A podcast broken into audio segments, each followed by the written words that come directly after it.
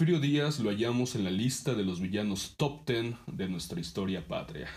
Al lado de Hernán Cortés y Antonio López de Santana, Porfirio Díaz sella el triángulo del mal de nuestra historia nacional. A contracorriente de este lugar común, que tiene mucho desierto, ¿qué logros podríamos rescatar de este personaje incómodo? Oaxaqueño de origen, combatió y contribuyó en la victoria sobre los franceses cuando nos invadieron en la época del imperio fallido de Maximiliano y Carlota. Ya instalado en el poder, logró la anhelada paz, concilió rencillas partidistas, se congració con el clero y dio fin a la continua inestabilidad política que azotó a México durante décadas. Favoreció la inversión extranjera, se reactivó la industria y la minería, construyó miles de kilómetros de vías de ferrocarril, inauguró los primeros tranvías eléctricos en la capital y en las casas comerciales se exhibían artículos importados de Europa. Crecimiento económico sin duda va de la mano de Porfirio Díaz. Además, Díaz le dio el toque afrancesado de varias colonias de la Ciudad de México y se respiró por un tiempo un ambiente glamuroso en el Paseo de la Reforma. Sin embargo, detrás de estas preciosas estampas de la oligarquía porfirista se ocultaba la miseria y la desgracia de la mayoría de la población. La lista de los desfalcos sorprende igual que pasa con los logros.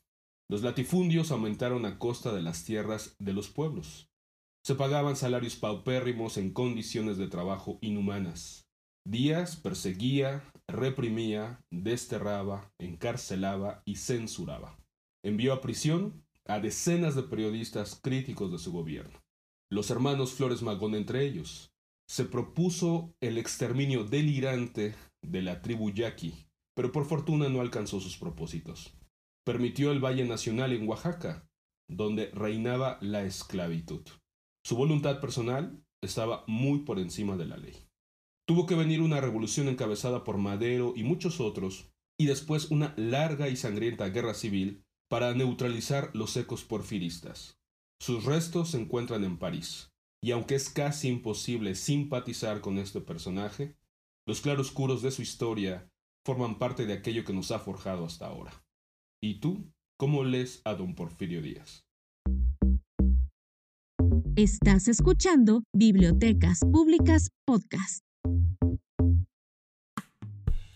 Dicen que nadie es profeta en su tierra. Es algo incómodo, pero real. Pienso en mis hermanos y sus profesiones. Cuando veo a mi hermana con su uniforme de enfermera, pienso, aún es muy pequeña para enfrentar a un hospital. Mi nombre es Idelfonso Moreno, bibliotecario y amigo. Comenzamos.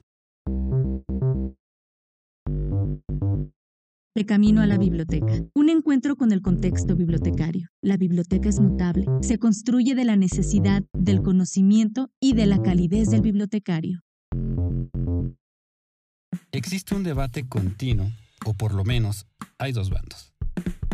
¿La dictadura de Porfirio Díaz dejó cosas buenas o no hay nada bueno que decir? Es un tema que tiene dos vertientes y que los historiadores pudieran darnos datos más precisos. Oaxaca tierra natal de don Porfirio Díaz, la Guelaguetza y el Mezcal. Nos abrió la puerta. Doy la bienvenida a la licenciada Roxana Esther Hernández Barradás y al licenciado Miguel Ángel Ríos Pérez, ambos de la Coordinación de Bibliotecas Públicas de Oaxaca.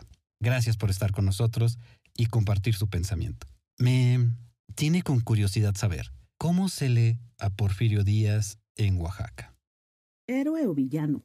Hola, soy Roxana Hernández. Porfirio Díaz en el pasado muy villano. En la actualidad se ha ido reivindicando un poquito su nombre. Seguramente tiene que ver con todo este proceso de estudiar, de analizar su vida y su obra. Eh, realmente es todo un personaje muy controversial. Creo que cada uno juzgará, ¿no? Juzgará si es, si realmente fue un héroe o un villano. Sin embargo, pues hay cosas que destacar, ¿no? Hay que destacar que con ese gusto afrancesado pues dio pie a la construcción de edificios tan bellos en el país como el Palacio de Bellas Artes y el Monumento a la Revolución, que era la puerta al acceso este, al Capitolio mexicano, que por cierto se quedó como una obra inconclusa allá en la Ciudad de México. En el caso de Oaxaca, el maravilloso Teatro Macedonio Alcalá, que es una, un bellísimo edificio Y bueno, habrá que ver también eh, cosas que realizó como esto de llevar el desarrollo de la infraestructura portuaria, ferroviaria, de comunicaciones. Entonces, me parece que todo depende del lado que lo quieras ver. Eh, sin embargo, vale la pena revisarlo, analizarlo y pues cada quien tomará su decisión respecto a este personaje. ¿Podrían, de favor, recomendarnos alguna biblioteca del Estado, algún libro o colección que hable de él? Primero, promociono un lugar emblemático en esta ciudad y contamos con el Museo de las Culturas de Oaxaca, un espacio majestuoso ubicado a un costado de la iglesia de Santo Domingo de Guzmán, en el cual hay un área de exhibición del general José de la Cruz Porfirio Díaz Mori, mejor conocido como Porfirio Díaz. De igual forma, la casa donde nació, que se encuentra en el pleno centro histórico en la ciudad, en la calle de Independencia. En cuanto a libros, puedo comentar la Enciclopedia de México, Memorias de mis tiempos, de Guillermo Prieto, Porfirio Díaz, Su vida y su tiempo, de Carlos Tello, El último brindis, de don Porfirio, de Rafael Tobar y de Teresa, Porfirio Díaz y el Porfiriato, Cronología 1830 a 1915 de Pablo Serrano Álvarez, Porfirio Díaz,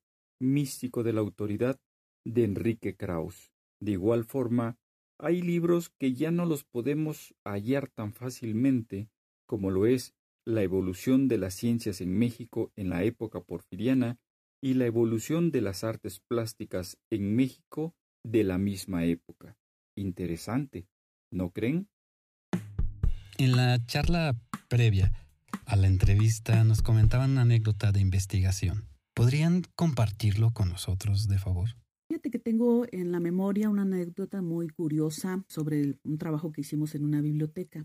Nosotros atendíamos hasta las 10 de la noche, que era la hora del cierre, y en una ocasión un grupo de maestros normalistas, que eran nuestros usuarios más frecuentes durante ese periodo, fueron a hacer una tarea entre ellas una que tenía que ver con investigar quién había creado las escuelas para señoritas en México. Entonces, pues ya sabes, el bibliotecario encargado los acompañó, eh, estuvo asegurándose de, darles todas las herramientas y eh, el acceso a todos los acervos para poder localizar esta información.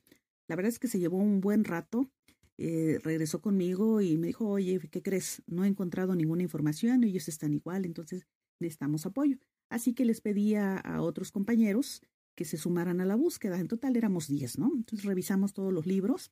No, pues no encontrábamos. Entonces ya era la hora del cierre y pues con la pena tuvimos que decirles que no encontrábamos, pero que nos dieran la oportunidad de investigar esto, contactarlos en cuanto tuviéramos esa información. Entonces, eh, así lo hicimos y al día siguiente acudimos a revisar otra vez y a revisar. Así estuvimos hasta que llegó un momento en que uno de mis maestros me dijo, oye, ¿qué crees? Ya encontré algo. Entonces, en un párrafo de no más de cuatro renglones decía entre otras cosas, que Porfirio Díaz había creado la escuela para señoritas y fue en el libro Historia de la Educación en México. Entonces, pues ahí lo traigo a colación, 48 horas de, de búsqueda, pero sirvió.